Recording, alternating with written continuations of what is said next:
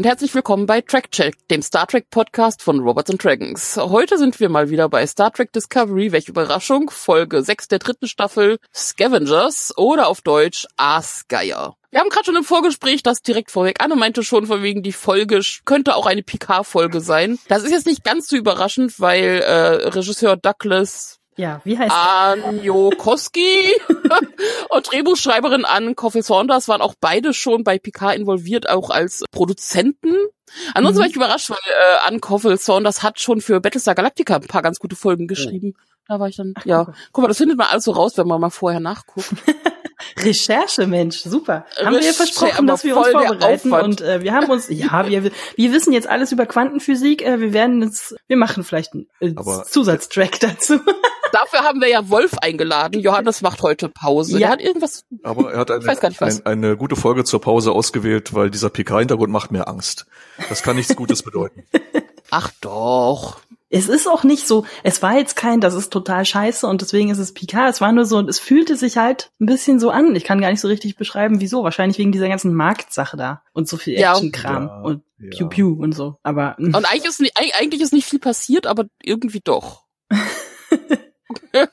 Also so gesehen ist schon ganz schön viel passiert. Ich versuche auch jedes Mal wieder, das habe ich seit letztem Mal, ich versuche auch immer, wenn ich Leuten erzähle, ich habe jetzt Podcast und hast du schon, vielleicht hast du ja Lust, mal meinen Podcast zu hören, Leuten zu, äh, zusammenzufassen, worüber wir denn hier immer so reden und so. Und das ist super schwierig, weil es auch einfach sowieso, weil, weil es sind alles jetzt auch nicht so richtig so viele. Also es sind nicht alle so Sci-Fi-Leute, das ist dann eh immer blöd, wenn du denn sowas versuchst zu beschreiben.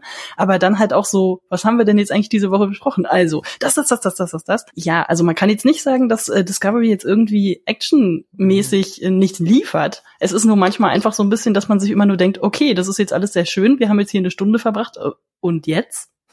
Aber actionmäßig war ja einiges. Ich oh. muss sagen, also ja. das Budget, man sieht, wo das Budget hingeht. das stimmt. Ich hatte Diesmal gesagt, ja. dass man, dass man die Story wirklich in einem Satz wieder zusammenfassen kann und der Rest war Action und Fanservice, aber das wird der Sache nicht ganz gerecht. In den Detailszenen hat man dann doch wieder ganz schön viel, was man rausholen kann. Ich finde. Aber fangen wir doch erstmal an mit dem Schönen. Ja. Ich muss nämlich sagen, ich bin ganz begeistert von allem, was rund um Admiral Vance und der Föderation und Sternflotte passiert. Ja. Das ist so, ha, ha, er ist ein Admiral. Er ist und ein, weh, er ist ein richtiger Admiral. Er macht seinen Job verdammt gut. Er ist streng. Er ist so, das ist so ein Typ, den hätte man, glaube ich, gern als Lehrer gehabt früher, oder? Das ist so ein Typ, an dem man sich jahrzehntelang noch erinnern wird. Aber er ist streng, aber fair. Ja, total. Also er, es macht ja alles, es ist ja alles sehr nachvollziehbar, was er tut. Weil und das ist ja eigentlich das, was wir uns oft genug bei Captains der äh, und, und Führungskräften der Discovery vorher gewünscht hätten. so von wegen, haltet euch einfach an eure Regeln und Gutes. Ja, ihr kennt das Protokoll. Admiral wirklich auch Saru die Gelegenheit gegeben hat, sein, seine Anfangsrede in aller Ruhe auszuführen. Das war schön, dass man erst die Discovery gesehen hat, dann äh, dieses Voice-Over, was dir mal so gefällt, Nele, dann ja. Überblendung in diese Besprechung, das war schon toll. Und wir sehen endlich auch mal andere. Also kurz, kurz. Und äh, ja, kurz, aber das reicht ja. Und jemand, der irgendwie irritiert ist, weil anscheinend die Discovery jetzt seinen Job wegnimmt. Ja. Ich find's aber auch gar nicht so dumm, die Idee. Das hatte ich, glaube ich, auch mal in irgendeinem anderen Kommentar früher mal gelesen, dass es auch gar nicht so blöd ist, von äh, jetzt zum Beispiel auch Admiral Vance nicht überall gleich rumzulatschen und zu sagen, guck mal, wir haben hier das hier, die haben voll die krasse Technik, sondern dass sie das so ein bisschen unter der Decke halten und dann so ein bisschen das halt strategisch, weil es sind ja sind ist ja militärisches Konzept, ne, ähm, ja. strategisch anbringen und sagen, wir können dieses Schiff für das einsetzen, dieses für das einsetzen und übrigens haben wir hier noch so eine Geheimwaffe. Ich meine, sonst wird die Discovery ja gar nicht mehr fertig, weil die dann ständig irgendwie Aufträge ja. reinkriegen und dann irgendwo hingeschickt werden müssen. Ich finde es so viel schlauer, dann einfach so drei, vier, fünf oder wie viel sind das? Fünf rum Captains äh, dann so zusammenzuholen ja. und dann zu sagen, so, wir haben hier folgenden Plan, diese Woche äh, müssen wir das und das machen. Und das macht total Sinn. Und alle, also da wird dann auch nicht groß diskutiert und nicht groß rumgewundert und zum Glück auch nicht viel rumgelabert, dass jetzt dann nochmal ewig die Technik erklärt werden muss, sondern die machen, die, die, die akzeptieren das halt einfach. Ja gut, in dem Moment, ich meine, die Föderation und Sternflotte ist erstmal auch eine Art Unternehmen in ja. der Form. Und dadurch, dass sie ja nicht diese weite Reichweite haben, sind sie ja alle nah beieinander und auch um sich selbst zu schützen, sind die ja eigentlich alle ziemlich an einem Ort mit ein paar Ausnahmen. Mhm. Äh, und dann macht es ja Sinn, dass so quasi so Wochen- und Tagesmeetings macht mit, okay, diese Woche steht an, dass wir uns um Arges kümmern müssen und äh, da brauchen wir Rufbereitschaft der Discovery, falls sie schnell eingreifen muss, weil ja. das da mit dieser Emerald Chain, smaragdgrünen Kette, wie heißt das auf Deutsch, Wolf? Moment. ich muss kurz schauen. Äh, Smaragd, warte, warte, warte. Äh, das Orionisch-Andorianische Syndikat Smaragdkette. Aha, also sehr, sehr Das ist irgendwie kompliziert. Irgendwie doof. ich finde es auf Englisch cooler. Ich meine, Smaragdkette ist durchaus richtig übersetzt, so ist es Mhm. nicht. Ja. Emerald Chain. Emerald. Ich, ich zu also, spricht sie auch blöd. Emerald Jane. Naja. Moment, kriegst du, wenn du, wenn, du- wenn du ein Andro, an- wenn du Andro, Androjaner Blau mit dem Orioner Grün mischt, kriegt man dann Smaragdgrün. Ja. Dann kriegst du ein wunderschönes AfD-Braun. Es, es tendiert mehr zum AfD-Braun, weil ja auch bei manchen Androjanern mittlerweile die Antennen fehlen, aber dazu ja später mehr. Richtig. Sehr Ja. gut. Sehr gut. Aber was, was auf, also wo ich, wo ich, wo ich begeistert war, es gibt ein, ein also erstens Captain Bandra, die auch, äh, erstens, es gibt eine ältere Frau, die Captain ist. Ich meine, das kennen wir aus Star Trek jetzt nicht, aber ich freue mich trotzdem jedes Mal, wenn ich sehe. Und äh, sie ist äh, Captain der USS Le Guin, Guin, ich kann es nicht aussprechen. Auf jeden Fall ja. hm? äh, ist es abzusehen, dass das wohl äh, von der großen Science-Fiction-Autorin und generell Autorin Ursula K. Le Guin ja. abgeleitet wird. Also das ist, nicht, äh, sie, sie, sie verteilen dieses Jahr ziemlich viel Namen mit Dingen, die ich sehr großartig finde. Das mag ich aber. Das sind so kleine Callbacks, Ja. die irgendwie, also es macht nicht viel Ja. Arbeit und äh, es ist irgendwie nett. Die Leute, das, das hatten wir Aber- am Anfang schon oder sogar auch bei Lower Decks. Ne, es ist so ein bisschen, man freut sich, wenn man es weiß. Wenn man es nicht weiß, ist es nicht schlimm. Und es ist irgendwie, macht es so ein bisschen runder. Ja, aber ich mag, ich mag einfach diese Verteilung, weil ich meine, der eine wird irgendwie losgeschickt, um äh, äh, Schilde gegen äh, Solarflares, also gegen gegen Sonnenstürme, Schilde. was auch immer. Bei uns hieß das, also im Deutschen hieß es Sonnenbrillen. Wir bringen Sonnenbrillen vorbei. Was? Ja, ich weiß nicht, ob Oh das Gott. falsch übersetzt war. Ich habe gedacht, vielleicht machen sich die Autoren darüber lustig, dass sie irgendwelche Gründe erfinden, dass alle Schiffe weg sind und die Discovery da bleiben muss. Und man hat sich über seinen eigenen Schreibstil lustig gemacht, habe ich gedacht, dass man sagt, okay, das sind Sonneneruptionen, äh, du bringst jetzt die Sonnenbrillen nach Planet A. Vielleicht können wir die Schuld auch einfach Netflix und seinen unterbezahlten Übersetzern geben. Keine Ahnung. Das ist ja manchmal, hast du da ja sehr weirde Satzkonstruktionen und so. Also ich gucke meistens, Oh. weil wir das öfter in den Kommentaren schon hatten, wir gucken, glaube ich, sehr viel bei Robots und Dragons einfach auf Englisch. Hm. Auch einfach, um die Begriffe ein bisschen rauszukriegen. Ich gucke es halt auch einfach gerne im Original, um so ein bisschen den Tonfall und die, ja, also es passt manchmal einfach, finde ich, passen oft nicht die Synchronsprecher zu den, zu den Rollen und so weiter. Ja, bei Tilly finde ich das schlimm. Also Saru ist toll, Saru ist wirklich toll synchronisiert Mhm. auf Deutsch, aber Tilly wirkt immer so ein bisschen einfach gestrickt mit der Synchron. Das stimmt, ja, ja. Ja, Die ja, hat so das eine, stimmt. Auf Deutsch ist, das kann ich mir auf Deutsch nicht antun. Es ist auch oft So wenn du einfach mal äh, in einem Sound sozusagen angefangen hast, dann bleibst du auch dabei. Also so, das hatten wir ja, glaube ich, auch am Anfang. TNG kann ich eigentlich Auf nur auf Deutsch. Deutsch gucken, genau, Ja. weil das die Kindheitserinnerung ist. Bei Picard musste ich mich schon ein bisschen zusammenreißen. Da ging es aber auch, weil der, weil die ganzen Sprecher ja teilweise, also fast alle ja noch vorhanden sind sozusagen. Da mussten wir Ja. keine neuen Stimmen erfinden. Es ist halt, es ist auch Geschmackssache natürlich auch einfach. Es ist jetzt nicht nur, weil wir so eine Nerds sind, müssen wir immer alles im Original gucken, hä? sondern es ist einfach, ja, Ich bin, ich bin Gewohnheit, Hörgewohnheit. auch, auch stolz auf unsere deutschen Synchronsprecher, weil die ja im Großen und Ganzen wirklich ganz fantastische Arbeit machen. Ja, Absolut, jeden na Fall. klar. Allein schon Charles Rettinghaus, von dem ich sehr großer Fan bin. also Jordi LaForge sozusagen aus TNG. Das ist, der, der ist auch selber so ein begeisterter Synchronhörer von anderen Rollen und so. Das ist irgendwie großartig. Für viele Sachen können sie ja auch nix, Ja. weil ähm, sie kriegen teilweise nur sehr minimale Infos und du kriegst dann schon vorab halt quasi auf Englisch den das Drehbuch geschickt, mehr oder minder, oder Teile davon, Mhm. äh, die du halt übersetzen sollst. Aber wenn du, du nicht essentielle Hinweise bekommst, dass sie in dem Fall zum Beispiel jetzt nicht von Sonnenbrillen reden, das hätte man sich denken können. Aber ähm, es gibt so ein paar Beispiele, wo du einfach mehr Input eigentlich von der Serie vorab brauchst, die du aber nicht hast, wenn du einfach nur ein Papier hast mit englischen Begriffen, die du übersetzen sollst. Mhm. Oder auch später dann, wie Sachen ausgesprochen werden. Das, das erlebe ich öfter jetzt in den letzten Jahren äh, bei den drei Fragezeichen zum Beispiel, wo einfach Namen völlig unter, also der eine Sprecher macht so, der andere macht so, wo du dann weißt, die waren nicht zusammen in einem Studio und konnten sich, oder bei der Aufnahme nicht zusammen und konnten sich halt nicht abstimmen. Und da heißt dann, heißt manchmal dann einer irgendwie Ian, dann Ian, dann irgendwas und pff, wird dann irgendwie zusammengeschnitten, weil es dann irgendwie auch nicht so richtig lohnt, für das eine falsch ausgesprochene Wort dann nochmal die Leute einzufliegen sozusagen. Ja. Da muss man dann halt mit leben, mein Gott. Aber auf jeden Fall, der, es gibt auf jeden Fall noch ein anderes Schiff, das wird losgeschickt auf einen Planeten, wo es ähm, eine Hunger, also auf jeden Fall gibt es Nahrungsmittelknappheit und der soll da Replikatoren hinbringen. Sehr basic, finde ich gut. Ja, Muss man eigentlich mehrere Replikatoren hinbringen oder reicht es, wenn man einen hat, der sich repliziert und egal. Und dann, genau, die andere geht noch auf einen Supply Run, also äh, quasi Sachen nach. Supply Run ist auch ein schönes Wort, das kann man auch schlecht übersetzen. Ich mag vor allem auch an der Szene, das ist mir dann hinterher so, eigentlich ist es auch nicht wichtig, aber ich finde es irgendwie einfach schön, dass da einfach mit geplant wird, so für die Sache brauchen wir so drei Tage, das ist realistisch. Für das brauchen wir eine Woche. Sie sagen ja wirklich auch tatsächlich die richtige Projektplanung. Genau, es ist, es ist korrektes Planung, äh, Ding wo mir dann auch wieder aufgefallen ist, bei so älteren Sachen wie TNG, da passieren die Sachen immer sofort und dann wird alles stehen und liegen gelassen und dann machen die nur noch das. Ich glaube, wenn du so dein, dein Projekt und dein Unternehmen führen würdest, dann würdest du eine Woche existieren oder so. Agiler ist das doch heute, oder agil? Das kann sein. ja, ich habe das noch, ich habe die Definition noch nicht so ganz, hab's noch nicht so ganz kapiert, aber ja, das kann also, sein, das ist sowas. Also das macht, mochte ich da irgendwie, dass es halt wirklich auch genauso durchgerechnet wird. So, ihr könnt das machen, wie lange braucht ihr dahin? Dann könnt ihr das vielleicht noch das, unterwegs das machen. Was aber ganz wichtig ist, man merkt an der Stelle, es sind wirklich Basics, also äh, Replikatoren und Sonnenbrillen, sage ich jetzt mal. Das ist ganz wichtig für eine spätere Stelle, wo ich mich nämlich gefragt habe, da kommen aber, ich, ich möchte es bloß noch mal kurz hervorheben, weil ich nachher ja. noch mal drauf zurückkommen will. Das sind ja wirklich jo. grundlegende Sachen, die da geliefert werden. Ja, ja. Und was verstehst du nicht?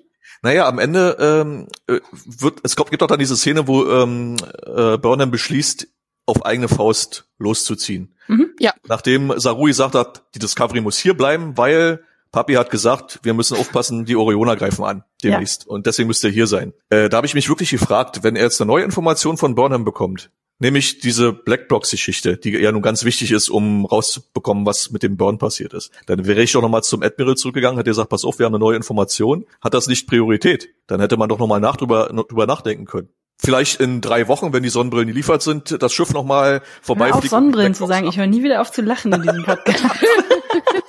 Vielleicht, ich weiß nicht. Ich sag's auch lieber nicht, wenn ich das mich wieder verhört habe. Aber ich meine, andererseits jetzt erstmal, bevor überhaupt die äh, Discovery irgendwas machen kann, kriegt sie ja, wie heißt das auf Deutsch, Wolf? Also ein Refit. Sie wird renoviert. Ja. Äh, Neue Ausstattung, würde ich einfach sagen. Ja. Das weiß ich nicht. Oder so, äh, äh, Zusatzausstattung. Modern, äh, auf, auf modernisiert. Modernisiert. Ja. Genau. Um tausend Jahre. wir haben frei, wir haben programmierbare Materie benutzt, um freischwebende Gondeln zu installieren. Und was ich ja. an der Stelle sehr spannend finde, früher wurde ja immer gesagt, dass es ein äh, grundsätzlicher Konstruktionsfehler ist, dass die Star Trek Schiffe also so exponent, äh, so, so rausragende Gondeln haben, die bei jedem Gefecht als erstes abgeschossen werden. Interessant ist, dass es nicht damit begründet wird, was ja logisch wäre, sondern es wird damit begründet, dass man eine bessere Manövrierbarkeit erreicht, wenn die Gondeln freischweben. Das ist interessant. Warum? Wenn man Flight Assist abstellt, kann man dann besser durch die Wurmlöcher driften oder? Naja, man sieht ja später, wie sich äh, Books Schiff ja quasi komplett auseinandernehmen und wieder zusammensetzen kann zum Umdrehen. Ah, richtig. Vielleicht könnte das dann auch mit der Discovery, aber dann müsste Detmar komplett neu fliegen lernen. Mhm. Das nächste Trauma für Detmar. Ja, es generell, sie sagen, also sie äh, machen ja nicht nur, modernisieren ja nicht nur das Schiff, sondern auch die, äh, das finde ich übrigens sehr schön, wie es so nachgefragt wird. Also Admiral Vance fragt ja dann auch hier, und was macht die Crew? Und so, ja, Adapting langsam und sie werden ja, ja. Neu, neu trainiert und eingeführt. Dann siehst du aber, ich meine, eigentlich ist das ja ein Prozess, der mehrere Wochen dauert und wahrscheinlich tut er das auch und das haben sie uns jetzt nicht gezeigt. Dann bin ich aber ein bisschen irritiert, dass du dann eigentlich nur siehst, dass du einen einzelnen Lieutenant Villa, eine einzelne Lieutenant Villa hast, die irgendwie anscheinend sich um alle kümmert. Ja. Und auch, dass diese ganze Sachen wie mit neuen Badge und, und so, also so Basissachen anscheinend erst ganz am Schluss rankommen. Ich glaube, das ist ein bisschen zusammengefasst. Also allein schon, dass dann jeder sofort mit seiner Technik da irgendwie umgehen kann, wo es ja dann nur damit erklärt wird, von wegen die Technik lernt mit dir zusammen, also ne, so ja. KI quasi, Intuitiv. KI, KI, ähm, äh, äh, äh, dass sie, dass sie, ja, dass, dass man sie sozusagen gleich genau intuitiv steuern kann und so. Und da finde ich es tatsächlich aber gut, dass dann zum Beispiel jetzt jemand wie Detmar, wobei man jetzt wieder spekulieren könnte, ob das was mit ihrem Trauma zu tun hat, aber trotzdem, dass sie dann gleich sagt, okay, es ist ja alles schön und gut, aber braucht man das? Das wäre, das wäre ich in dem Fall. Das ist wirklich ich in dem Fall. Ne? So, also ich habe eine Freundin, die hat so ein Echo Show zu Hause und ich denke mir jedes Mal, ja, Du kannst aber auch einfach das fucking Radio anmachen, weißt du? So, man muss nicht jeden Mist kaufen und sich irgendwo hinstellen, aber okay. Äh, und, also und dass sie da einfach, dass, dass sie da so ein bisschen skeptisch ist, völlig berechtigterweise und äh, dadurch natürlich auch der Zuschauer dann eingeführt wird in, ja, ich habe es in den Notizen Sexy Tech genannt, was man da alles für sexy neue Sachen mitmachen kann. Allerdings blöd für Merchandise-Leute, weil wenn du jetzt irgendwie sämtliche Geräte in einem kleinen, also dass das Badge alles machen kann und das alles hier so mit fancy wie bei Iron Man, was ich ja sehr sexy finde, oh Gott, ich liebe es, wenn Dinge in der Luft schweben mit Leuchten und man das rumschieben kann und dann macht das Dinge, das ist ah, Das ja, ist halt heiß. Future Future. Ja, ja. Oh, da- das ist, äh, das ist mein Kink. Also, wichtig von den Machern war, dass äh, diese Ingenieurin, die von der Pegasus an Bord war und die no Leute in die neue, also nicht Pegasus, weißt schon, was ich meine, äh, ein neuer Ingenieur aus der neuen Zeit war ja äh, auf der Brücke und hat den Leuten ihre Konsolen erklärt und hat gesagt, äh, wir haben das Design so gelassen, damit ihr euch da nicht so dolle umgewöhnen müsst. Finde ich eine tolle Erklärung für, wir hatten kein Geld, um die Sets nochmal neu zu bauen. Das stimmt allerdings. ja, das ganze Geld ist ja in CGI raufgegangen. Also, Ja. Ja. Ja, war nicht auch außerdem noch wollen wir, also wir wollen ja auch nicht, dass Discovery komplett neu aussieht. Das ist ja, Nein. Ach nein, das, das Schiff ja sowieso nicht, aber dass man so die Konsolen ein bisschen, ja, sagen wir mal, wirklich updatet. Also, ne, es war ja, früher hast du immer so im Hintergrund so ein Piep, Piep, Piep und irgendwie so Scannergeräusche gehört und so. Die finde ich fehlen mir hier ein bisschen die Ja, ganze Zeit. Aber es fehlen. ist, es ist okay. So. Aber sie kriegt, ja- was ich auch nicht ganz verstehe, weil die äh, Discovery hat eine neue Kennung. Also sie hat ist jetzt die NCC 1031A. Und aber im Prinzip ist es ja dasselbe Schiff, was einfach nur renoviert wurde und nicht ein komplett neu gebautes. Vielleicht ist das auch so eine Sicherheitsmaßnahme. Dass nicht einer einfach das tausendjährige Schiff entführt, weil er denkt, geil, alte Technik, wertvoll, Dings. Wer weiß. Hm. Das ist schon ein Bruch ein bisschen, das stimmt. So wie ein neues, neues Nummernschild an einem geklautes Wobei ich Auto. mich daran jetzt auch nicht so mega aufhänge, dann ist es halt jetzt so. ist mir ehrlich gesagt gar nicht aufgefallen. Das habe ich mir jetzt Na, das ist aus schon dem Ärmel eine geschüttelt, Star die Trek Erklärung. Tradition, Genau. weil bei Picard gab es immer eine neue Nummer, wenn die Enterprise zerstört wurde. Ja. Oh, echt? Ach so. Also wie bei James Bond. Nummer eins. Okay. Auf jeden Fall haben wir dann, die alle sind so auf Warteposition und alle finden das ein bisschen blöd. Und dann haben wir ein Catcalling. Ja, Das es gibt äh, auch 900 Jahre in der Zukunft noch Katzenvideos. Sehr das schön. ist so der, Ja. der Pocket Dial der, der Zukunft, genau. Aber auch, ich meine, das wussten sie ja nicht, als sie es gedreht haben, aber es passt sehr gut jetzt zur Homeoffice-Zeit, weil das war eine ziemlich typische Anblick jetzt äh, zu Ja. dieser Zeit. Ich finde es auch gut, dass die, also wir sehen, um mal das kurz zusammenzufassen, wir sehen Books Katze, die wahrscheinlich aus Versehen auf irgendwelchen Knöpfen rumgehüpft ist und dann halt aus Versehen die Discovery anfunkt, was ich, Nein, sehr absichtlich. ja, nein, klar. Über die Tastatur gelaufen. Was? Katzen das so machen? Über die Tastatur gelaufen. Wie Ja, Katzen. genau, das machen Katzen. Das ist so, Aber es wird ja auch erklärt, Bux hat ja gesagt, er hat das so eingestellt, dass wenn er sich irgendwie in x Tagen nicht meldet, dass sein Schiff automatisch losfliegt und Discovery sucht. ja, ja, klar, die Erklärung kommt ja nur aber erst später. Am Anfang sitzt, ist es Ja. halt so dieser kleine Witz von wegen, "Hö, guck mal, die Katze ist im Bild, Hö, wie bei allen Zoom-Calls. Jemals. so, finde ich gut. Finde ich sehr witzig. Wobei ich ich langsam ein bisschen- bisschen müde davon bin, wie, dass sie die ganze Zeit dicke Katzenwitze machen, weil Ja. Ja, Äh, echt mal. In, gut, die also ich kann das jetzt ja mal hier im ganzen Internet verkünden. Ich habe jetzt eine neue Katze, die ist ein bisschen dicker als die, die tatsächlich dort zu sehen ist. Und so dick ist sie jetzt auch wieder nicht. Also Das Ding ist, Crutch ist auch gar nicht dick. Sie ist Nee. sehr viel Fell. Es ist nun mal eine norwegische Waldkatze und dafür ist die gar nicht so riesig und dick. Ich Ja. weise noch mal darauf hin, dass ihr in der Vergangenheit völlig falsch lagt. Ihr habt am Anfang vermutet, das ist bestimmt ein Formwandler oder irgendwas Ja. kommt mit der Katze. Überhaupt nichts, ist bloß eine Katze. Nein, nein, nein, nein, nein, da kommt noch was, Wolf. Da kommt noch vielleicht hat was. sie sich auch nicht zufällig auf die Tastatur gelegt. Also nein, Quatsch. Wobei She's ich mich da immer wundere, dass sie nicht alles voll hart und dann vielleicht die Technik damit kaputt macht. Aber okay. Was ich Andere schade Diskussion. finde, ich meine, ich gucke der Katze ganz gerne zu, aber sie hat eigentlich keine richtige Funktion. Also gut, jetzt hat man ihr da dieses Halsband-Trecker-Ding da umgemacht, um irgendwie ihre äh, Existenz zu rechtfertigen. Aber zum Beispiel im Vergleich zu früher bei Data und Spot hat diese Katze eigentlich keine weitere Funktion, außer Fans zu gewinnen, die Katzen mögen. Das stimmt. Bei Data hatte man immer die Verbindung Maschine zu Lebewesen, äh, die Beziehung, die die beiden zueinander aufgebaut hatten, das hatte inhaltlich Sinn. Hier ist die Katze einfach da, weil es eine Katze ist. Katzen sind niedlich, Katzen gucken wir gerne an. Man kann witzige Das Katzenwitze sagst machen. du jetzt. Ich, wir haben das jetzt auf Band. Ich kann das wieder hervorholen, wenn sie sich als Queening of the fucking Universe herausstellt. Ja, genau. oder Und zwar die Erklärung kann ich dir gleich mitliefern. Das ist nämlich, weil Giorgio alles längst durchschaut hat und sagt, die Katze hat ihr, ist ihr so dick, sie hat ihr eigenes Orbit. Das wird wahrscheinlich der Center des Burns Es sein. ist So, in Wirklichkeit eine böse Katze aus dem Spiegeluniversum. so wie jede Katze. Nein, Quatsch. Das mit dem Naja. Orbit, das, das mit dem Orbit stelle ich jetzt einfach als Diskussionstheorie in den Raum. So.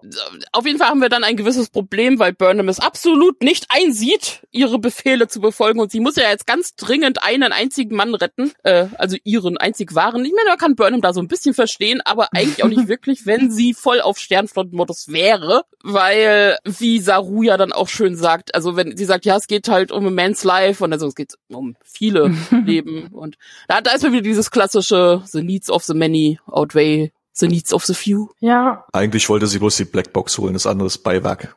Genau, er hätte es aber sagen können. Naja, auf jeden Fall spricht Burnham denn mit Georgiou, weil ganz alleine will sie nicht weg und mit wem kann man das machen, außer mit Georgiou, ne? Ich meine, das ist irgendwie naheliegend. Mhm. Das stimmt.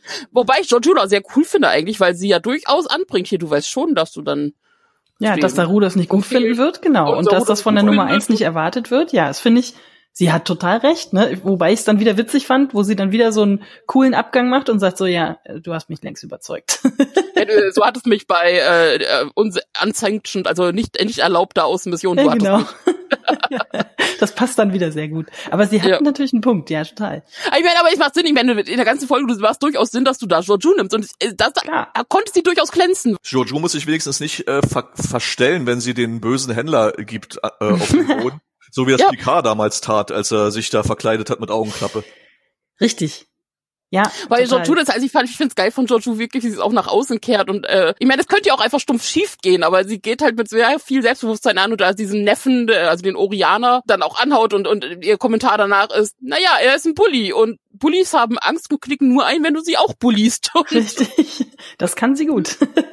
und, Und, das ist natürlich, zieht die das Sprüche sind natürlich einfach auch schon Ja. passend einfach sehr gut. Und ich meine, jetzt sind sie, also sind quasi, ich, ich nenne ihn jetzt mal den Ruhrpott-Planeten. Was? Ja, Wieso? Wieder, schon wieder. Schon wieder der gleiche Bergbau. Ja, genau, Bergbau. Das Stimmt, stimmt, oh ja, ich habe auch mir aufgeschrieben, die ganze, die ganze Szenerie sieht aus wie irgendwie äh, Duisburg, äh, weiß ich nicht.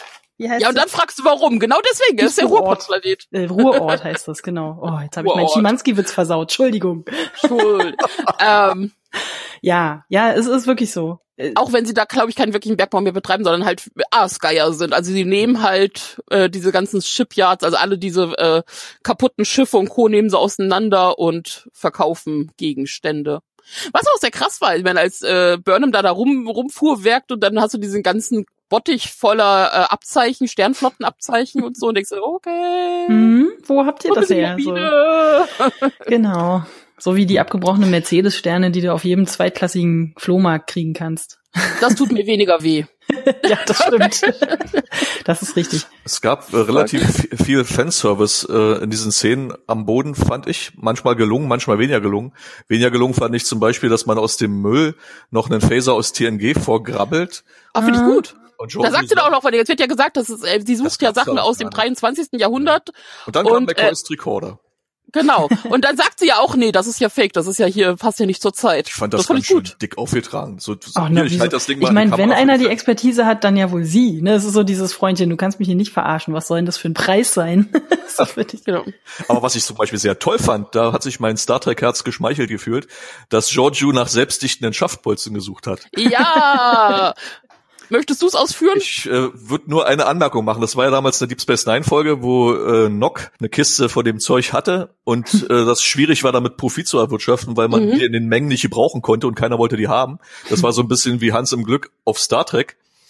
Und hier hat man auch diese selbstdichtenden Schaftbolzen wieder eigentlich nur als Vorwand, ohne dass sie wirklich eine Funktion erfüllen. Das finde ich total toll. Ah, Das war, Nock war da mit Jake unterwegs gewesen Ja. in Deep Space Nine, das war, ja. Also können wir dann noch eine kleine weitere Reminiszenz an Aaron Eisenberg vielleicht rauslesen. Ja. Finde ich ganz süß. Also generell ist das einfach süß, dass du wirklich das halt als äh, Dings. Ja, und natürlich, ich meine, es war abzusehen, als schon klar war, okay, sie versklaven da Leute, dann war ja schon klar, okay, Book wird da sein. Ähm, wobei ich es auch irgendwie ganz niedlich finde, dass sie Burnham ja quasi diesen Katzenfinder nimmt, um das umzudrehen, um damit Book zu finden. Ja, ja, ja. Wobei mich bei diesem Katzenfinder schon wieder genervt hat. Ich meine, ich habe jetzt eine Katze und ich hatte früher auch schon mal eine Katze. Jedes Mal, wenn sie das Ding aufschlägt, mautzt das erstmal. Das Ja. fällt doch voll auf. Äh, Das ist, macht auch überhaupt keinen Sinn. Katzen mauzen so gut wie nie, ähm, außer wenn es Futter gibt. Aber sonst, es ist halt, das fällt doch total auf. Das ist doch irgendwie, damit kannst du nicht unauffällig durch die Straßen latschen. Das geht irgendwie So diese, diese ganzen Siam-Katzen und die Familie, die mounten ständig. Die sind sehr talkative. Ja. Trotzdem. Das ist irgendwie, hat mich das ein bisschen genervt. Ähm, ja. Und, und natürlich dann wieder, äh, ich weiß, man weiß nicht so richtig, wie lange sie da über die Börse gegangen sind, aber sehr lange kann es nicht gewesen Eh. sein, weil die sich an der nächsten Biegung sofort treffen.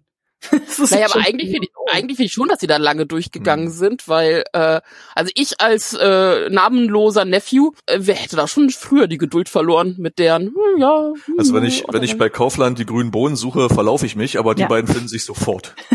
Das Gefühl hatte ich nämlich auch. So, der da hinten, ach, der da hinten, ja, genau. Ja, naja, gut. Wir mussten es halt ein bisschen strecken. Naja, also ich weiß dir klar, es ist der Neffe von Osira. Osira diesen Namen Osira haben wir ja schon mal gehört. Das ist irgendwie das große böse etwas ist, was es gibt. Haben wir die schon Und- gehört, ja. In Entsprechend, der letzten Folge. Es ist irgendwie Anführer der äh, sogenannten Emerald Chain. Ich nenne sie jetzt nicht Smaragdkette, aber Smaragdkette. und ich meine, Giorgio sagt ja auch raus, sie muss diese Osira kennenlernen, klingt ganz nach einer Frau, nach ihrem Geschmack hier so, ja, passt. Oh, ja. Da kommt Schlimmes auf uns schon zu. wieder schlimme Spiegeluniversums-Vibes irgendwie. Naja, gut, aufgeschrieben. Spiegeluniversums weiß bekommst du jetzt auch ja, weil Giorgio hat ja ständig ihre Flashbacks, die sie dann ausschaltet komplett. Habt ihr das erkannt, was man da sieht? Ich habe es mal auf versucht, Standbild zu machen. Ich habe nur ein Messer, Blut und jemanden, der am Boden liegt und Zen heißt die sehen. Ja, Ja, also ich, Zen heißt, das ist ja, ich habe es halt erstmal nur auf Englisch gehört und das hört, und da klingt das so, als würde sie Son rufen, also Sohn, Hm. Aber das tut sie ja dann nicht in den Untertiteln. Das ist so ein, ja, Ah. Also man nee. kommt auch nicht weiter, auch nicht mit Standbild. Es gibt Nein. Leute, also ich hatte es, ich habe es mir jetzt leider nicht ganz genau aufgeschrieben, aber es gibt Leute in irgendwelchen anderen Reviews, die das wirklich Frame für Frame sich angeguckt haben und da sehr viel rauserkannt haben, aber im Prinzip ist es auch, also irgendwelche Abzeichen, irgendwelche blutigen Sachen am Boden. Das Messer habe ich zumindest auch erkannt, ne? So, wobei ich da bei mal. der Szene noch mal sagen muss, dass ich da die Kameraführung ganz toll fand. Also nicht dieses Gebitzel, wo man dann kurz diese, Ja. diese Szenen sieht, sondern davor und danach, wie dann die Kamera so ganz nah an ihr Gesicht fährt und sie dann wirklich so völlig, also der ganze Bildschirm ist von ihrem Gesicht irgendwie äh, erfüllt und im Hintergrund hast du dann Burnham, die versucht mit ihr zu reden. Das ist ganz toll gemacht. Das hat war mir sehr toll. gut Ja. gefallen. Ja, das können sie. Das können sie. Das zeigen sie immer wieder. Diese, Ich diese finde, es muss öfter kommen. Das war die Ja. letzten zwei, drei Folgen war mir das zu wenig. Also gerade so wie am Anfang diese, diese, diese Point-of-View-Kamera, wo Burnham so high war, das, das fand ich toll und das hat mich jetzt da auch so ein bisschen dran erinnert. Das war irgendwie schön. Aber prinzipiell finde ich es gut, dass äh, es relativ schnell jetzt benannt wird. Also ich meine, das ist ja eigentlich erst letzte Folge aufgetaucht Ja, und in dieser Folge haben wir es schon so, dass Burnham es erkennt und direkt anspricht und auf dem Schirm hat. macht ja auch Sinn. Die kennen sich ja halt. Und wenn da was Ja. ist, dann gehst du ja, du wartest ja nicht eine Woche und sagst, oh, ich habe da neulich was bei dir bemerkt, sondern du Ja. gehst natürlich sofort zu deiner vertrauten Person, mit der du ja schon eine Weile zusammenhängst, äh, hin und sagst, äh, sag mal, hast du irgendwie was? Was, was ist denn jetzt? So. Ja. Und, das ist Burnham ja auch gut. analysiert das ja und äh, stellt fest, also sie stellt für sich fest, dass Giorgio offenbar selbst nicht weiß, was es damit auf sich hat. Mhm. Das wird aber nicht beantwortet. Also man weiß nicht, ob das stimmt. Vielleicht will sie auch einfach bloß nicht drüber sprechen. Ich glaube, das bleibt offen. Mm, Ich würde vielleicht fast sagen, die kennen sich gut genug, dass das tatsächlich auch, dass das Burnham schon richtig einschätzen kann. Ja. Sich, sich gut genug kennen ist übrigens wieder was, was meine alte These belegt. Die Nein. Nein, Die war das ist total eifersüchtig, als der Nein. Picard wieder aufgetaucht Wir ist. haben doch jetzt Nein. Leines etabliert, Mensch.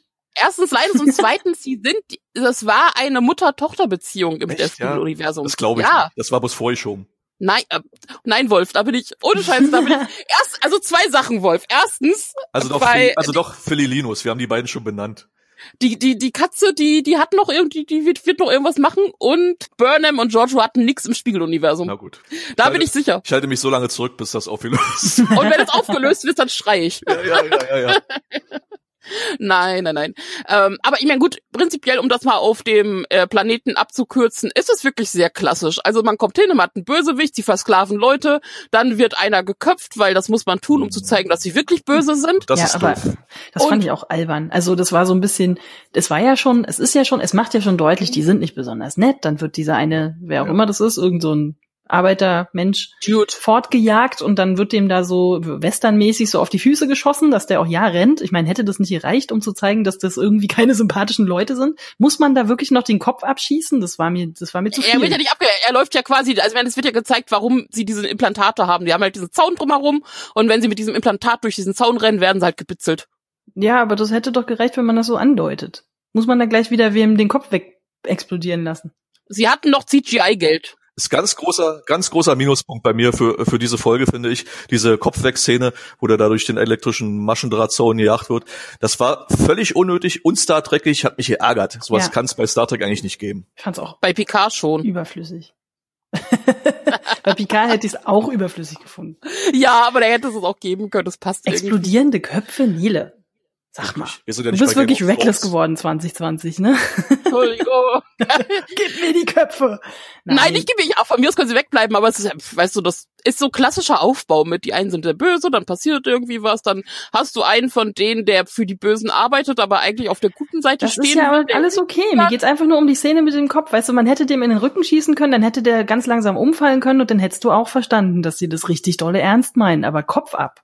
Finde So ich. ich. Das ist irgendwie, das kann ich auch in anderen Filmen nicht. Also bei so Horrorsachen, alles was so mit mit äh, äh, Körperteile abtrennen und richtig brutal, das ist nee, mm, muss man nicht. Wobei ich, wobei ich diesen Zaun durchaus stylischer finde als diese Mega Man äh, Kanonen, die einem am Arm wachsen. Die finde ich immer noch irgendwie die albern. sind Und vor allem bescheuert. auch viel zu, vor allem wieso sind die eigentlich so riesig groß? Also das ist ja wirklich dieses mit Kanonen auf Spatzen im Prinzip die ganze Zeit. Das ist Sehr unpraktisch auch, ne? Da brauchst du auch so dicke Ärmel, um das dann irgendwie über die Jacke zu kriegen. Keine Schlaghosen, keine Schlaghosen, sondern Schlagärmel braucht man. da. Genau. Und diese komischen in, äh, in den Nacken getackerten Matrix-mäßigen Dinger, glaube, das das sind ja sind die das sind ja mehr so eine. GPS-Chips oder so, ne? Echt? Ich habe gedacht, Naja. das sind die, die äh, äh, Sprengkapseln, wenn man abhauen will.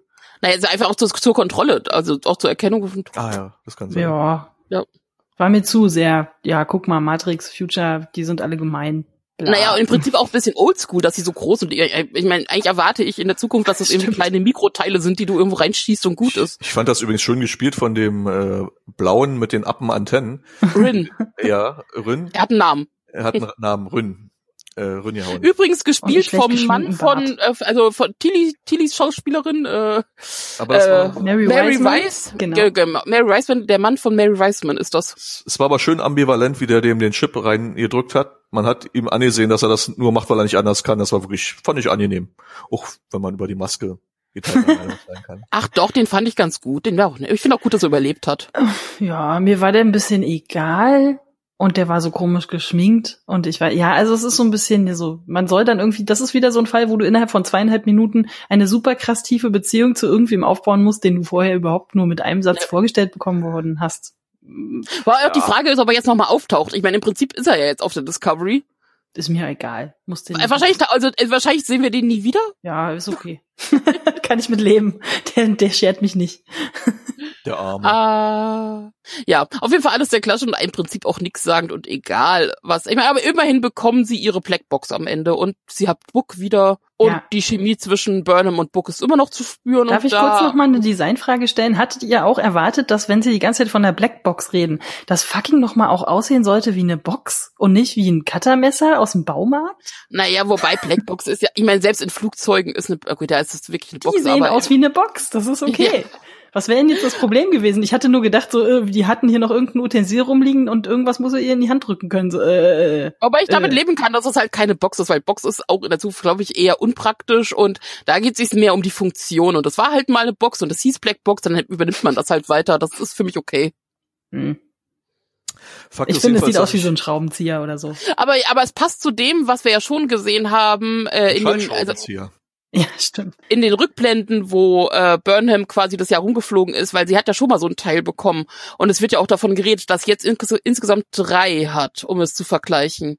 Wobei ich halt auch noch nicht so ganz verstehe, weil ihre Theorie ist, wenn man nachweisen kann, dass die nicht alle zum genau selben Zeitpunkt abgeschaltet worden sind, dann ist es keine natürliche Ja. Funktion des A, wie willst du das machen? B, und was hat man dann von dem Wissen? Und vor allem, selbst wenn alles zeitgleich äh, außen, also alles zeitgleich abgelaufen ist, kann es ja immer noch sein, dass die eine Blackbox halt eine Nanosekunde weiter rechts lag. Keine Ahnung was. Also so ganz Mm. verstehe ich noch nicht, wo da, also da müsste ja schon wirklich ein größerer Zeitpunkt dann dazwischen liegen. So sieht's aus und dann verstehe ich nämlich auch nicht, warum Burnham dann ein Jahr lang gebraucht hat, um das rauszufinden und dass es sonst keiner gemerkt hat. Also das ist schon etwas. das ist ja sowieso immer die Frage. Naja, weil sonst keiner gesucht hat, ist ja auch so ein bisschen die Sache. Die Föderation hält sich ja irgendwie bedeckt, was das angeht. Das glaube ich aber nicht, dass keiner gesucht hat. Das ist ja jetzt, alle Ja, laufen rum und sagen, ach, das mit dem Burn, ja, hm, wer weiß. Sie haben ja versucht, sie haben's ja versucht so darzustellen, dass alle unheimlich beschäftigt sind mit Sonnenbrillen und äh, Replikatoren und alles ganz viel zu tun und ganz viele Notfälle überall und man hat so viel um die Ohren, man kommt gar nicht dazu, mal einen Schritt zurückzutreten und das größere Ganze zu sehen. Aber Burnham hatte ja ein Jahr Zeit und hat dann festgestellt, mit den Blackboxen könnte man das herauskriegen. ja, so ein glaub, es Gap hier macht dann nochmal den Kopf frei, ne? So, hä? Ja. Aber alles unterstreicht jetzt so ein bisschen meine Vermutung oder es würde mich jetzt, wie gesagt, nicht wundern, wenn Richtung Ende dieser Staffel Burnham aussteigt und mit Book quasi durch die Gegend fliegt und Dinge erledigt. Katzenfutter holen. Ja. Also ich meine, Burnham ist ja ganz offensichtlich kein Sternflottenmaterial. Also ich meine, das hat sie jetzt in diversen Universen und Zeitlinien bestätigt, dass sie einfach kein Sternflottenmaterial ist. Das Wirklich. stimmt. Auf ja. keiner Ebene. Ich finde auch aber trotzdem dann witzig, dass sie dann jedes Mal sagt, ja, habe ich verstanden, ist okay, ist angekommen, die Information, ja, ich halte mich dran.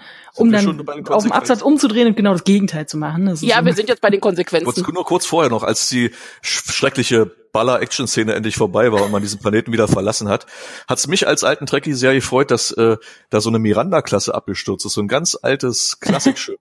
Herrlich. Aber richtig alt. Ja, das war schön. Ja, Konsequenzen. Sie ist keine Number One mehr. Ja. Punkt, fertig. Nein. Die ist jetzt, äh, nicht aber so sie wurde nicht rausgeworfen. Das ist ja auch schon mal was. Also sie wurde auch, ich meine, das fand ich zumindest, dass Vance das erwähnt hat. Sie wurde nur nicht in die Brick geworfen, weil äh, sie Leben gerettet hat. Hm. Was für die Föderation aber eigentlich egal sein sollte. Sie hat ja trotzdem alles, also eigentlich müsste sie trotzdem in der Brick landen. Mindestens. Ja. Hm. Ist vielleicht also, dann so ein bisschen so honorable Menschen, weil sie hat ja immerhin die Zukunft gerettet. Hm, naja. Hm. Gegenüber dem Admiral Vance hat sie ja nun alles aufgezählt, was sie falsch gemacht hat, und er hat mal nur gesagt, korrekt, korrekt, korrekt, Vorgesetzt nicht gehört, korrekt, äh, bla bla bla, fünfmal korrekt, und dann sagt der Admiral ja netterweise, okay, böse, böse, aber lass mal Saru entscheiden, der macht das schon. Naja, der wird sich auch mit Saru vorher besprochen haben. Also. Aber, sagen, und das ist auch richtig so, dass der, also das finde ich eigentlich wirklich korrekt. Also wenn, weil klar das, ist, dass Herr Captain. Aber warum macht er es auf dem Flur? Die sind doch da gar nicht, das ist doch, das ist doch gar nicht auf dem Flur, das ist doch quasi deren äh, Besprechungsraum oder so. Echt? Wo oben noch die Leutchens da rumlaufen auf der Glaskuppel und runtergucken können? Das ist überhaupt nicht vertraulich. die so haben, haben das, alles offen, das ist hier alles ja, offene Kommunikation. Im Hintergrund läuft da einer vorbei. Uh. Und das finde ich bei so einem Personalgespräch ja relativ unangemessen würde ich sagen. Aber das ist auch alles so offen und, durch, und, und durchsichtig und so, das ist da. Was mich sehr gestört hat, Saru fängt er dann an auszuholen, um auf die notwendige Konsequenz hinzuarbeiten und man merkt ja, wie er sich damit quält, weil er Burnham ja eigentlich doch mag und so weiter und so fort. Und Burnham hört zu und sagt am Ende sogar noch, sie tun das einzig Richtige. Was ich nicht verstehe als Sternenflottenmaterial, wenn man es denn wäre, dann hätte man doch spätestens, nachdem eben der Admiral zusammengeschissen hat, gesagt, pass auf, ich biete dir an, dass ich meinen erste Offizierspatent niederlege. Aber stattdessen lässt sie ihn sich äh, quälen und äh, mit, bis er mit der Sache rausrückt. Das fand ich ganz schlimm. Na, du kannst ja aber auch deinem Chef nicht ins Wort fallen. Also wenn, wenn du deine Ansprache kriegst, dann kannst du ja nicht sagen, ja, egal was du vorhattest, erstmal bin ich dran. Das geht Nö. nicht. Du musst ja die Reihenfolge Nö, aber, einhalten. Aber wenn sie zu Saru kommt, hätte sie gleich sagen können, pass auf, bevor du was sagst, mein alter Kumpel Captain, äh, ich weiß, was ich was falsch gemacht habe. Ich biete dir an hier, äh, dass ich nicht mehr dein erster Offizier bin. Das wäre fair gewesen. Ja, aber es ist wichtig für Saru, dass er die Entscheidung wirklich trifft. Und ich meine, er macht sich ja auch nicht leicht, obwohl klar ist, was es in welche Richtung es geht. Und er holt sich ja auch die, den Input quasi von Tilly und die sagt ja auch gleich, yo, ist schwer, aber sie hat eine Entscheidung getroffen und jetzt können sie keine andere mehr fällen als äh, was das, was sie halt zu tun haben. Das war eine kleine Stärke von der Folge. Ich fand dieses Gespräch Saru ja. und Tilly äh, über die abgehauene Burnham fand ich hervorragend. Das fand, fand ich richtig toll. Also, auch wenn ich ein bisschen irritiert bin, weil Tilly anscheinend ja als Ensign total die Befehle raushaut an alle und alles checkt. Ich glaube, dass Tilly die neue Number One wird. Das wird dann wahrscheinlich, denke ich mal, auch dann so aufgebaut werden. Ja, ja. Äh, klar. Es, es fing ja schon so an. Es war ja schon mit dem Gespräch von Saru und Tilly in der ersten, in der, in der zweiten Folge. Generell Saru und Tilly harmonieren einfach auch gut miteinander und da wird es Sinn machen, äh, dass er sich quasi ein, äh, ein, ein Number One holt, kennt, vertraut, und der Starfleet. Äh, äh, respektiert respektiert. Nicht nur genau. akzeptiert, sondern respektiert. Ja. Ich meine, theoretisch, dadurch, dass die Brücke ja sonst immer jetzt an äh, Lieutenant Nielsen geht, müsste, glaube ich, rein von der Rangfolge her wahrscheinlich Nielsen dran sein. Aber das kann man bestimmt drehen. Also das Abgesehen davon ist es ja Sternflottenrang und Ensign oder nicht. Die sind alle, alle durch so viel durch, dass das, glaube ich, doch jetzt auch egal ist, ob es jetzt Number One wird oder nicht. Ich weiß nicht, ob das mit den Rängen so funktioniert, Nele, aber ja. Doch, natürlich. doch, ist jetzt auch egal. Hier, komm, wir werfen den Badge in die Luft. Wer fängt, der wird dann nämlich. nee, ja, nee, aber das ist klar. Ich fand das Gespräch auch wirklich sehr also äh, vom, vom, vom Charakteraufbau natürlich sehr passend, aber auch einfach von den, von den Vorgängen. Ne? Wenn man sich mal so eine Verwaltungsgeschichte anguckt, und dann tatsächlich sich jemand Rat holt und sagt, nee, du musst dich dann schon an die Reihenfolge halten und an die Protokolle und wenn du das machst, dann, ne, sie sagt das ja auch so, wenn du jetzt erstmal zu dem Falschen gehst oder den und den übergehst, dann ziehst du damit sozusagen die ganze Mannschaft mit rein und das geht halt nicht. Das ist alles komplett richtig. Man ist da sofort mit Tilly dabei. Also es ist so ein bisschen, macht schon alles Sinn. Mehr wollte ich gar nicht sagen. Habe ich auch das erste Mal gemerkt, dass bei mir diese Discovery-Hymne mittlerweile im Herzen angekommen ist. Wenn die dezent eingesetzt wird bei einer schönen Szene, dann gefällt mir das richtig gut und ich habe diese Discovery-Klänge, die man aus dem Vorspann kennt, äh, wirklich jetzt im Herzen genauso aufgenommen wie seinerzeit dieses Star Trek-Theme, was man eigentlich schon nicht mehr hören kann, was immer genommen wird, um irgendwie eine Verbindung zu den alten Fans aufzubauen. Also das ist denen mittlerweile glückt. Da haben sie mich erreicht. Wo du gerade von der Musik redest, ne? Ich habe die ganze Zeit bei diesen Kampfding oder überhaupt bei der ganzen Marktszene ist so ein komisches, so eine komische Abwandlung von irgendwelchen Fanfaren und so die ganze Zeit im Hintergrund und es geht mir so auf den Keks. Und am Ende halt auch. Also es wird immer so ein bisschen, da kommt eine fröhliche Szene, dann werden die Fanfaren fröhlicher, dann kommt eine traurige Szene mit diesem blauen Typen, dann werden die Fanfaren wieder trauriger. Du hast keine Minute mal ohne irgendeine musikalische Untermalung und das ist das, das ist seit einigen Jahren auch in irgendwelchen anderen größeren Produktionen so und das geht mir mittlerweile alles so auf die Nerven, weil du dann einfach nur denkst, ja, darf ich hier bitte mal selber noch äh, entscheiden, wie ich mich jetzt hier fühlen möchte?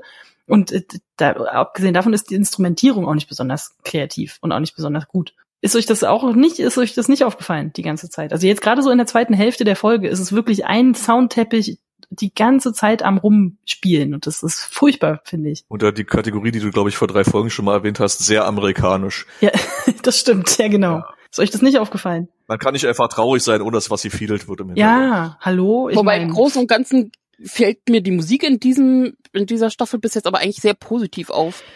Also weniger das ja. Ganze im Hintergrund ständig gedudel, aber äh, wenn die Musik halt wirklich ihren Einsatz hat, finde ich die ganze Thematik und die Art, wie es einkommt, sehr, sehr schön. Ja, also wenn sie einen Einsatz hat und an, an bestimmten Stellen, ja, aber nicht immer im Hinter. Es ist wirklich wie so eine Anfang 90er Jahre Soap. wirklich im Hintergrund die ganze Zeit. Es ist sehr extrem, diese Folge. Mir irgendwie aufgefallen. Ich weiß nicht, wie es, vielleicht muss ich noch mal ein, zwei ältere Folgen gucken, aber da fand ich es jetzt irgendwie sehr doll. Schön fand ich, dass der Kitsch einmal gebrochen wurde, als sich Book und Burnham im Fahrstuhl küssen wollen und dann Linus sich nochmal verbeamt. Das fand ich relativ amüsant. Aber ich finde, er hat sich einmal ah, zu oft verbeamt. So ein also alter, alter Joke. Beim zweiten, Mal, beim zweiten Mal fand ich es noch relativ okay, aber dreimal muss man den Witz eigentlich nicht machen, oder? Ja. Der macht das doch eh absichtlich. Er ist der Einzige, der irgendwie die ganze Zeit überall aufploppt und das macht er doch nur, weil er ständig bei solchen Szenen reinhüpfen will. Vor allem hätte er doch konsequenterweise im Quartier von Giorgio auftauchen müssen. Ich fände witziger, wenn Linus sich bei dem Kuss reinbloppt und dann nicht mehr wegkommt, weil er das Ding ja nun wirklich noch nicht, noch nicht, noch nicht bedienen kann. Und dann gibt's so einen awkward Moment, wo er dann sagt so, ja, ich gehe dann mal. Das hätte ich viel witziger gefunden. Das war sehr, also das ist, finde ich, ein Rückschritt. Der subtile Humor, den ich in der letzten Folge noch toll fand, der ist jetzt wieder weg. Jetzt haben wir wieder ein bisschen mehr Klamauk gehabt. Hm, Weiß ja. ich nicht, Wobei es halt mich auch nicht so stört. Ich meine, ja, es war einmal zu viel, aber im Prinzip war es ja wirklich immer kurz. Es gab schon Leute, die haben einen Shorttrack von Linus, der sich an unpassende Orte beamt, ge gefordert. Den würde ich wieder gucken. Aber ja. das fand ich, also gerade bei dieser Kussszene, das ist ja wie, ist ja richtig super typisch Hollywood, dass du dann immer erstmal dieses, oh, sie kriegen sich, kriegen sich nicht, und dann wird natürlich der erste Kussversuch unterbrochen durch irgendwas Blödes. Aber der Kuss wurde mir ah. eh viel zu sehr inszeniert. Also wirklich diese Kameraführung und, und, und diese Musik dazu und von allen Seiten. Erstens ist es nicht das erste Mal, dass sie sich küssen und B. Das sagst du. Die waren so lange, die waren auch so lange auseinander. Ja, ja, und, und auch dieser Klassiker mit, ich meine, okay, es ist der Turbolift und wir sind jetzt immer noch dabei, dass wir Lifte anhalten, um im Lift zu bumsen, weil es sonst nicht geht. Küssen. Ja, ja, küssen. Ja, ja. Mhm. Wolf hält Tanzen im Film wahrscheinlich auch immer noch für Tanzen. Hm. und die rote Lampe bei, bei Effi Priest ist nur eine rote Lampe. Egal, äh, nee, die Kutschfahrt. Ihr seid so versaut. Ihr denkt immer nur. Das sagt ja, der Typ, der die ganze Zeit Joju irgendwelche Verhältnisse an, andichten möchte. Ich bitte bloß, dich. Er hat bloß zwei und das ist offensichtlich. Tja. Das habe ich in der Schule übrigens wirklich nicht akzeptiert, dass irgendwie dann gesagt wurde, dass Effi Priest fremdgegangen ist und so ein, nein, sie sind Kutsche gefahren. Sie sind Kutsche gefahren, Leute. hm. Die Kutsche fährt immer schneller und schneller mhm. und mhm. schneller. Nein. Und hört schlagartig auf. Ja, ja. Äh. Äh, wie kommen wir jetzt auf den Sprung? Ja, äh, Spoiler, nächste Woche. Also Leute, die nichts für die nächste Woche hören wollen, schalten jetzt ab oder so. Äh, aber es wird schon eine spannende Folge, zumindest rein vom Titel her. Sie heißt nämlich Unification 3 oder auf Deutsch wahrscheinlich die Wiedervereinigung oder Wiedervereinigung Fragezeichen 3. Wie Weil drei? Römisch 3? 3? Römisch 3. Was 3? Was für 3? Römisch, Römisch 3 und zwar, weil äh, wir haben Teil 1 und Teil 2 sind eine große Doppelfolge bei The Next Generation in der fünften ah. Staffel.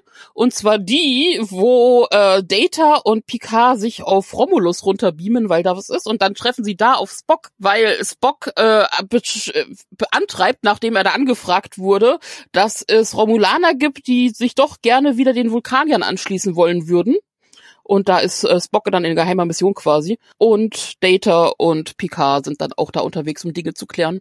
Hm. Und dann sieht man auch in dem äh, Trailer für nächste Woche sieht man auch wieder Vulkanier und ich glaube auch Romulaner. Das ist ja manchmal nicht so ganz gleich klar zu erkennen, wenn es schnell geht. Deswegen ist abzusehen, dass es mit Burnham nächste Woche nach Vulkan geht oder nach Romulus. Mal gucken. Aber die gibt's ja nicht mehr. Also nach Vulkan. Welt Weltraumelfen endlich wieder. Es sei denn, Romulaner haben wieder eine Heimatwelt, dann gibt's ein neues Romulus. Aber ich finde übrigens werden diese äh, Episodentitel immer bescheuerter. Wiedervereinigung klingt ja ungefähr genauso fantasievoll wie Aasgeier. Ja gut, aber es das heißt nun mal in dem ersten Teil Wiedervereinigung. Ich meine, das macht jetzt keinen Sinn, dass du es jetzt anders nennst. Mir wird's langsam, muss ich, das ist ein bisschen doof jetzt wahrscheinlich oder ein bisschen gemein, aber ehrlich gesagt finde ich es langsam ein bisschen viel, dass sie ständig an allen möglichen neuen und bekannten äh, oder halt altbekannten Völkern vorbeikommen, weil ich habe so ein bisschen das Gefühl, die müssen da die ganze Zeit irgendwelche Listen ab, abhaken. Ja. Also muss man da jetzt auch noch hin? Also kann man sich nicht mal eine stringentere Sache ausdenken? Naja, ist, auf ja. der einen Seite finde ich es gut, dass sie halt diese Anleihen machen und auch dieses mit Story of the Week finde ich nach wie vor eigentlich das finde ich immer noch gut. Gibt. Ja, ja, klar. Das ist okay. Ähm, die Anleihen sind aber auch was anderes, als wir verlegen jetzt mal alles irgendwie dahin und biegen jetzt die Geschichte mal so um, dass man das unbedingt genau. auch noch abhaken können. Muss. Es hat, es hat so ein bisschen was von Sammelalbum. Also mhm, dieses ja. hatten wir schon Oriana, ja, ja. Hatten wir das? Ja. Jetzt brauchen wir noch Vulkanier? Ja. ja. ja. Hatten wir das? Hm, okay, ja. ja. Also es wird mir langsam ein bisschen viel, glaube ich. Es kommt natürlich immer ein bisschen drauf an. Also da hoffe ich jetzt, also ich nehme mal an, weil es jetzt, falls wir nicht wieder mit den Space Elfen zu tun haben, die, die, wie wir sie aus Picard kennen, sondern sie sich vielleicht ein bisschen weiterentwickelt haben, ähm, dass da jetzt nicht mehr ganz so viele brachiale Action dann wieder passiert, sondern vielleicht wieder mehr, mehr Star Trekig geredet wird.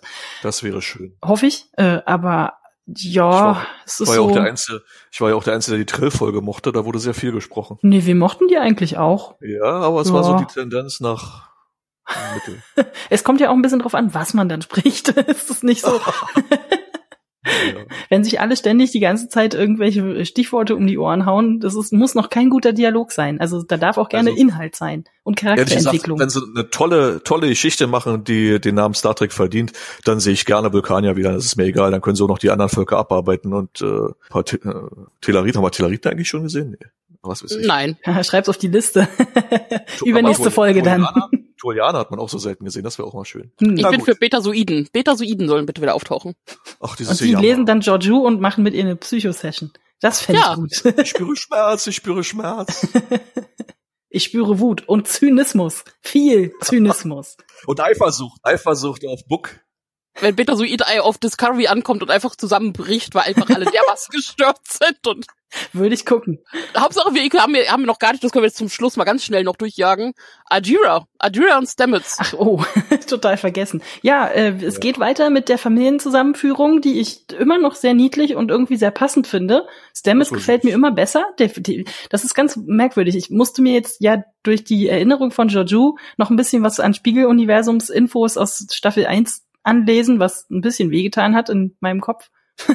weil es einfach so doof ist. Und äh, da war Stamets ja auch irgendwie ein echt unsympathischer Charakter und mittlerweile finde ich den einfach, äh, ich würde mit dem sofort in eine WG ziehen. Also ohne Probleme. Das ist so, der ist, der ist so aufmerksam und, und, und kümmert sich und irgendwie, das funktioniert irgendwie alles ganz gut. Da fand ich jetzt auch den Einsatz von Ian Alexander wieder ganz toll, der kurz nur zu sehen ist, aber das dann, wo du dann wirklich merkst, die haben eine Verbindung, die Chemie stimmt total. Das ist wirklich gut. Ich finde auch, Stamets ist ein toller Charakter, es macht Spaß, dem zuzugucken. Und gerade auch diese Szene, dass er sich an den leeren Tisch setzt, das hat man zwar schon x-mal gesehen, ich könnte es aber mal wieder sehen. Ich finde das schön, wenn ein neues Crewmitglied da ist und eingeführt wird, dass man sich zu demjenigen setzt und mit ihm isst. Das finde ich immer toll. Gab's schon tausendmal, aber ich sehe es immer wieder gern. Na klar. Es das bietet sich auch an, weil das so der Ort wahrscheinlich auf dem Schiff ist, wo du halt einfach mal ein bisschen ja. dich zu, in eine Ecke verkriechen und miteinander reden kannst und so. Na und vor allem auch relativ schnell dieses Ja, ich glaube dir. Also von wegen ja, okay, ich habe auch einen Mann, der war tot und sonst wie und ich habe gelernt, da gibt's mehr und wenn du mir jetzt sagst, Gray ist hier und da, dann glaube ich dir. Ja, und zwar nicht so vatermäßig, dass er ihr, also du hast nicht das Gefühl, dass er ihr oder ihm äh, so auf den Kopf tätschelt, so ein bisschen so, ja, ja, hm, wird schon wieder, sondern wirklich die haben halt ein Band. Das klappt. irgendwie. Wie auch immer es klappt, aber es funktioniert und ich finde das schön. Ja, also mir ist Adira auch ein bisschen zu genial mit ihren schnellen, ich mach dir mal eben, auf der anderen Seite tut's auch nicht weh, weil es wird einfach schnell. Also sie verbessert. Genau, es wird jetzt nicht ausgewalzt, meinst du, ne? Genau. Ja, ja. ja Aber- mhm. Sie, sie, Aber- sie befreit Stamets von den Implantaten, die freuen sich darüber, fertig. Allzu vertrauenswürdig ist Stamets aber nicht, weil er erzählt ja gleich von dem Gespräch äh, seinem Mann ausführlich in allen Details. Es ist sein Mann. Ich meine, das sind so Sachen, die du dir abends im Bett erzählst, na klar. Und das wirkte jetzt auch nicht, als wäre das jetzt nicht, das, das mega Geheimnis. Also es die Datenschutzgrundverordnung eigentlich in 900 Jahren noch? wir hatten doch gerade noch davon erzählt, dass das Personalgespräch unter einer Glaskuppel stattfindet Ja, und, Dass die. Kommunikatoren alles mitschneiden können. Also bitte. und sich auch jederzeit jemand einfach reinbeamen kann. Also Zum, und zwar zwischen zwei Küssende einwandfrei. Privatsphäre ist einfach nicht. Ist ja auch sowas von Oldschool. Du weißt Ja. schon, wer nichts zu verbergen hat, der hat damit auch kein Problem. ich habe nicht viel zu verbergen. naja, in diesem Sinne, ich freue mich auf jeden Fall mal nächste Woche wieder auf Space Elfen und zu gucken, was passiert. Mhm. Ich habe ein bisschen Angst. Ich Ah, habe wirklich Angst. Das wird toll. Ich sag dir, das wird toll. Hab Vertrauen. Genau, Vertrauen. Ich traue mich nicht, aber ja, okay, mal sehen. Ich meine, schlimmer kann's. Nee, es ist, jetzt- ist auch ein bisschen fies jetzt irgendwie. Ich habe das Gefühl, wir, wir reißen Picard ein bisschen runter, so nach dem Motto, schlimmer kann's jetzt eh nicht mehr kommen. Das wird Picard, glaube ich, auch nicht so richtig gerecht, aber. Nein. Ugh. Na, vor allem muss man sagen, also auch wenn das jetzt ein bisschen schwächere Folge war, aber die Folge gesamt war jetzt auch nicht schlecht. Nee, es war jetzt kein totaler Unsinn. Ja. Und, und insgesamt jetzt so die ersten, nach den ersten sechs Folgen, der, also quasi nach der, in der Hälfte jetzt der dritten Staffel, ich bin sehr angetan nach wie vor. Ja, das die, ist die allgemeine Wertung ist, glaube ich, doch recht weit oben, denke ich. Ja, auf jeden Fall. Hm? Finde ich auch. Und äh, da sind wir uns auch einig, dass es eigentlich die schlechteste Folge bisher war, oder? Ja, schon, aber halt, auch, das ist, wenn man das sagt, das, das klingt das halt wieder so mega negativ, ist weil es nicht, ist es die nicht. Folge an sich ist, ja, sie ist halt jetzt nicht top und Fünf von ist oder, gen- naja, Wenn, vielleicht wenn Johannes hier wäre, würde er sagen, wir haben hier wenigstens kein albernes äh, Schiffdesign, was nicht funktioniert, der für ihn. Die tollen Sachen aufzählen. Kein roter Anzug, äh, kein Paralleluniversum. Richtig. Einfach eine, eine gute klassisch, also von der Aufbau der Folge war klassisch. Es wird alles relativ schnell behandelt. Es, es wird nicht so ein großer Überbau raufgepackt. Super. Wobei Also im Prinzip- aber jetzt ja auch wieder dieses Melodieding nicht erwähnt worden ist, was mich immer so ein bisschen nervt, wenn du so ein Ding so kurz antippst und dann lässt du es drei Folgen liegen und dann wird das später dann wieder irgendwie aufgegriffen. Aber das Ja. hätte mich jetzt genervt, wenn das. Okay, du hättest jetzt halt irgendjemand von den Sklaven das singen lassen können oder sowas. Aber, Das wäre äh, noch ein bisschen alberner gewesen. Ja, eben. Also dann lieber nicht erwähnen. Ja. Ja, Vielleicht, okay. taucht, vielleicht taucht es ja auf der Blackbox auf. so eine MP3-Sammlung. Äh, ja, okay. Also, in diesem Sinne, wir hören uns nächste Woche und sind Ja. erstmal gespannt. Mal sehen, was passiert. Ich habe Angst, aber mal sehen. Genau. mich. Ein bisschen freue ich mich auch. Gut, Macht es, Jod. bis nächste Woche. Danke fürs Zuhören. Tschüss.